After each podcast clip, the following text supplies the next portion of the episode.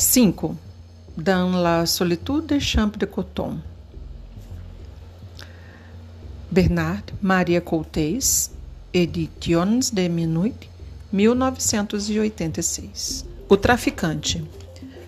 Se você está andando a esta hora e neste lugar é porque deseja alguma coisa que não tem e eu posso fornecê-la para você, pois se estou nesse lugar há muito mais tempo que você e por muito mais tempo que você, e se mesmo essa hora, que é a hora das relações selvagens entre homens e os animais, não me expulsa daqui, é porque tenho o que é necessário para satisfazer o desejo que passa diante de mim e é como um peso do qual preciso me livrar em cima de qualquer um, homem ou animal que passe diante de mim. É por isso que me aproximo de você, apesar da hora que é normalmente, a hora em que o homem e o animal se jogam selvagemente um sobre o outro. Aproximo-me de você com as mãos abertas e as palmas voltadas para você, com a humildade de quem possui diante de quem deseja, e vejo seu desejo como se vê uma luz que se acende em uma janela bem no alto de um prédio no crepúsculo. Aproximo-me de você como o crepúsculo aproxima essa primeira luz vagarosamente, respeitosamente, quase afetuosamente, deixando lá embaixo na rua o animal e o homem esticarem suas correias e se mostrarem selvagens os dentes.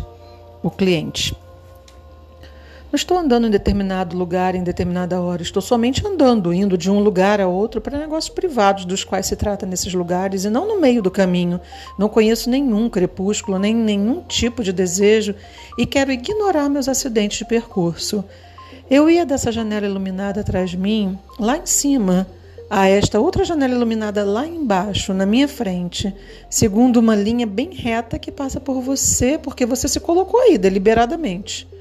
Ora, não existe nenhum meio que permita a quem vai de uma altura a uma outra altura evitar descer para em seguida ter de subir de novo, no absurdo de dois movimentos que se anulam e correndo o risco de entre os dois pisar a cada passo nos dejetos jogados pelas janelas.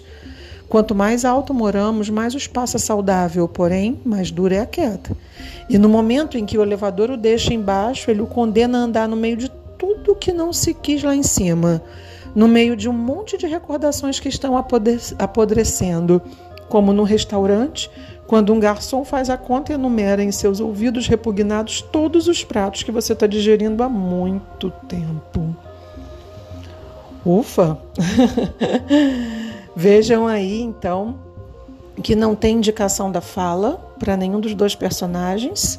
A fala realmente é direta como a leitura não tem pausa. Será que isso quer indicar alguma coisa? Que amostragem isso traz para gente? Né? É... Só temos aí a informação de que é um traficante e um cliente. Então, esse diálogo, que na verdade é feito por longos monólogos, né?